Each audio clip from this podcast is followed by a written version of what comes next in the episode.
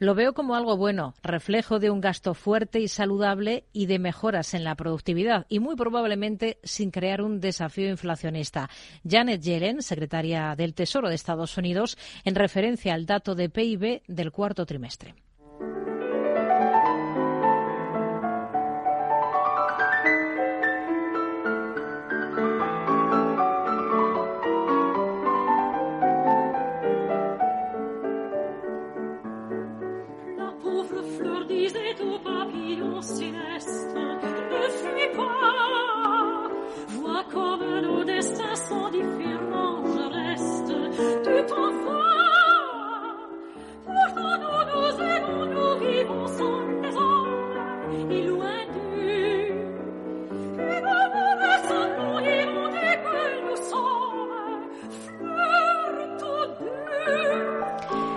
Alexis Ortega, analista independiente, ¿qué tal? Muy buenas tardes.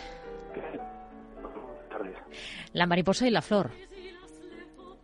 La mariposa y la flor, una temática curiosa que está puesta de manifiesta en esta canción que se titula así, la, la, mariposa y la flor, una, una canción de Foré, la primera casi obra eh, que compuso, de hecho es el opus uno, número uno, de, que tiene dos canciones, esta es la primera y fue un, absoluto éxito, y trata este tema de la mariposa y la flor, una flor que tiene envidia de las alas de la mariposa, las mariposas pueden ir de flor en flor, el piano refleja un poco con esas escalas ascendentes, pues ese movimiento de la mariposa yéndose de flor en flor, mientras que la, por el contrario la, la, la flor debe permanecer sujeta por sus raíces a la tierra, esperando sencillamente que, que la mariposa vuelva otra vez a ella. O bien hay un deseo detrás de la flor que consiste en, oye, quédate conmigo o dame alas para volar. Yo creo que esta sensación entre la flor y la mariposa, pues es lo que casi hemos visto esta semana con una economía europea que, que, se, que se estanca y se queda atada a sus raíces con datos relativamente malos y un halagar que, que, de alguna manera se le está pidiendo que baje los tipos de interés. Y por otro lado tenemos pues a una economía americana que, representa casi un poco la mariposa, esa que va de flor en flor y, y prácticamente los datos le están saliendo súper brillantes y bueno, si baja tipo de interés es casi como una cuestión magnánima que hace para todos, puesto que incluso hasta la inflación se le está controlando. Es decir, tenemos esos dos mundos y una lagar flor que pretende ser una un poco el mariposa. Hmm. Eh, no sé si mm, le ha sorprendido es todo lo que se esperaba, ¿no? Esa, ese mensaje, ese tono utilizado por Lagarde en la última jornada. Un Banco Central Europeo que trata de enfriar como puede expectativas de bajadas de tipos y no dar una referencia temporal, aunque tengamos ahí en el horizonte el verano. Pero el verano puede durar hasta bien entrado septiembre. Claro, no, verano es una, una palabra elegida con una cierta intencionalidad. El verano no significa nada. Verano puede significar tanto como septiembre, que es casi el posverano, como puede significar prácticamente abril o, incluso hasta marzo, si uno lo quiere alargar el preverano. Quiero decir, es algo relativamente indeterminado. Yo creo que el Banco Central Europeo, con estos aprietos que tiene, en donde prácticamente todo el mundo ya sabe que no se van a subir los tipos de interés, que los tipos de interés van a tener que bajar, todo el mundo está pensando en qué fecha tiene que poner a esa bajada de tipos de interés y unos datos económicos que presionan muchísimo al Banco Central Europeo. Lo único que pasa es que, claro, el Banco Central Europeo, de alguna manera, después de la metedura de pata del año 2021, están en lo que deberían haber estado siempre, estar preocupados por la inflación y lanzar un mensaje de que va a ser su tema fundamental, en, algunos países la inflación está repuntando por un problema de base, tampoco está resuelto el problema de la inflación en general, y por lo tanto digamos que eh, esa situación de una palabra tan indeterminada le viene muy bien a Lagarde, que incluso metió un poco la pata cuando en Bloomberg dio una fecha tan cercana como, como marzo prácticamente y le han estado criticando muchísimo ese tema. Hmm. Bueno, entre tanto tenemos en la bolsa americana a los índices en máximos y aquí eh, estamos más parados en la eurozona, ¿no? Un poco em, ejemplo de eso que nos contaba, ¿no? E, esa necesidad que sí que tenemos aquí en Europa de bajar antes los tipos de interés por la macro que tenemos, eh, mientras que en Estados Unidos casi que se le han ido componiendo y arreglando casi solas las cosas. Sí, ese es el gran tema. La verdad es que el, dato de PIB de esta semana ha sido un dato sorprendente, puesto que prácticamente, lo vienen siendo casi todos los datos, vienen sorprendiendo casi al alza.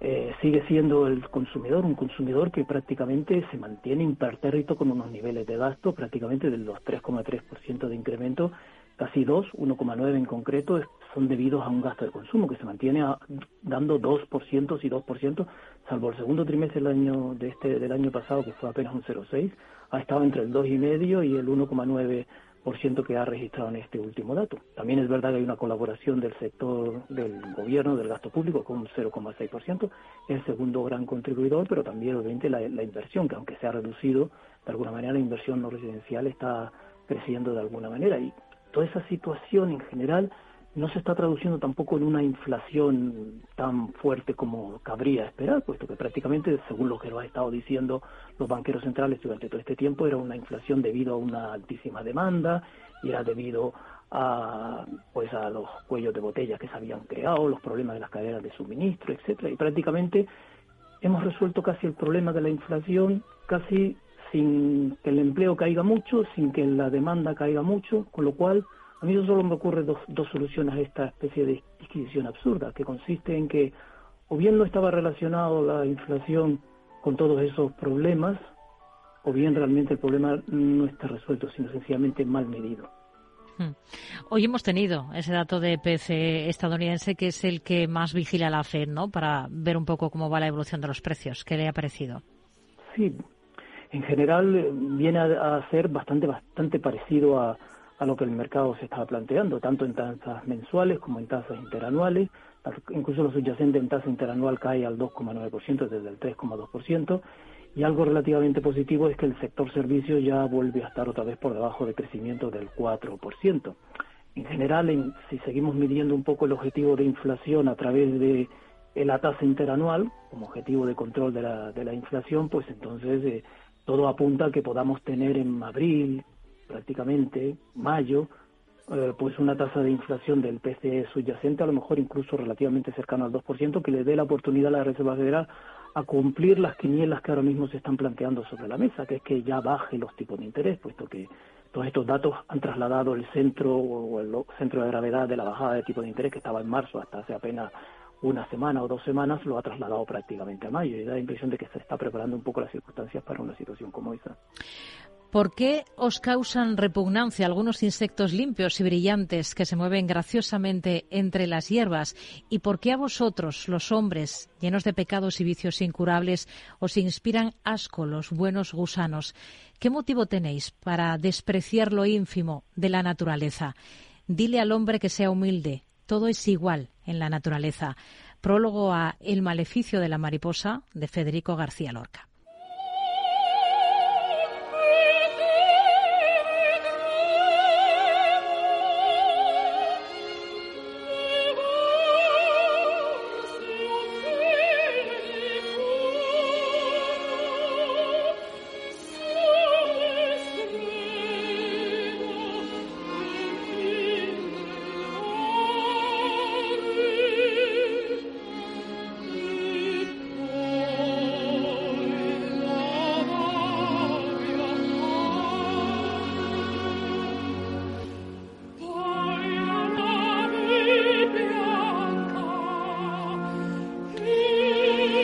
Ahora tenemos una flor que se convierte en mariposa, ¿no?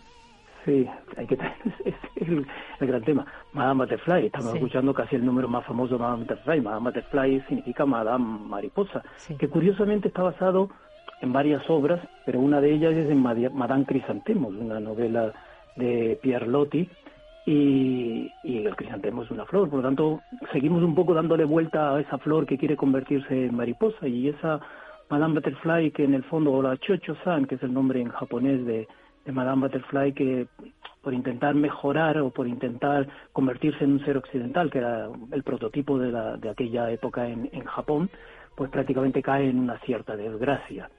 Eh, también lo he relacionado con este maleficio de la mariposa en esta obra curiosa también de, García Lorca, su primera obra, al igual que con la de Foré, en donde un gusano pretende con tener una, se enamora de una mariposa sin darse cuenta de que las mariposas mueren muy pronto y ellos acaban muriendo conjuntamente con las mariposas. Y algunos gusanos tenemos por ahí, seres que no nos gustan, como decía la cita en el prólogo de, de la mariposa, seres a los que despreciamos, esos que se van arrastrando por ahí, y que en algún momento quieren convertirse en mariposa y acabarán a lo mejor incluso algo mal que ellos. En este momento estoy pensando precisamente pues eh, en la alternativa por Alemania, ese gusano que hay por ahí que de alguna manera ya ve de cerca su posibilidad de convertirse en un gobierno y ha sacado esta semana abierto la caja de los truenos con el Brexit, con la posible referéndum para una salida de Alemania a la Unión Europea. Ya sería lo último que nos faltaba a esta flor deseando ser una mariposa y acabar como ese gusano absolutamente muriendo en brazos de esa mariposa. ¿Esto qué significaría, eh, este futurible? Significaría al fin absolutamente, decir, si se realiza un referéndum tal cual están los ánimos ahora y tal cual la, actuación de los gobiernos europeos, no mirando los intereses de su población, sino intereses espurios y externos a su propia población, significaría obviamente en este momento la posibilidad de un Dexi y ese Dexi obviamente iría irremediablemente ligado a la destrucción de la Unión Monetaria, a todo este, a todo este proyecto, con evidentes problemas graves para la economía no solo europea, sino mundial. Hmm. Ánimos, eh, los venimos subrayando aquí en esta sección. En Alemania no solamente están complicados en la locomotora de la Unión, también en Francia. Ahora vemos muchas protestas de, agricultores, no solo hay en Argentina protestas. Sí, ahí está. Eh, eh, prácticamente lo que estamos teniendo es que esta especie de, cambio de hegemón mundial de alguna manera está colocando a algunos países en una situación muy complicada y la zona que más complicaciones tiene en estos momentos es prácticamente la Unión Europea, que debía haber sido esta especie de nexo de unión entre el hegemón antiguo y el hegemón nuevo y al final se ha convertido prácticamente en un títere del hegemón antiguo. Eso de alguna manera le ha servido para perder una situación muy complicada y nadie se ha estado fijando en Francia, pero hablábamos de los PMI tan desastrosos y, aunque el alemán ha caído muchísimo, la verdad es que los PMI y las expectativas en, Francia están cayendo de una manera continuada, prácticamente llevamos casi un año y medio y en este momento casi no solo diríamos que es Alemania el problema, sino que también es Francia. Francia en este momento no es un hombre enfermo, ni siquiera es eh, esa especie de hombre cansado que necesita un café que nos decía su ministro de Asuntos Exteriores la semana pasada. Hmm. Es como ya he dicho varias veces, es un hombre herido, al cual se le ha disparado en el corazón y está desangrándose. Prácticamente nos han quitado uh, un suministro de energía vital para nosotros, barata, y por tanto han incrementado nuestros costes, y este cambio de hegemón puede que nos quiten nuestro cliente. Y yo le pregunto, ¿qué puede hacer una empresa a cuyos pierde clientes y cuyos costes se incrementan? Pues el fin es prácticamente este beso del gusano a la mariposa. Alexis Ortega, analista independiente. Hablamos la próxima semana. Gracias. Muy buenas tardes. Hasta la próxima.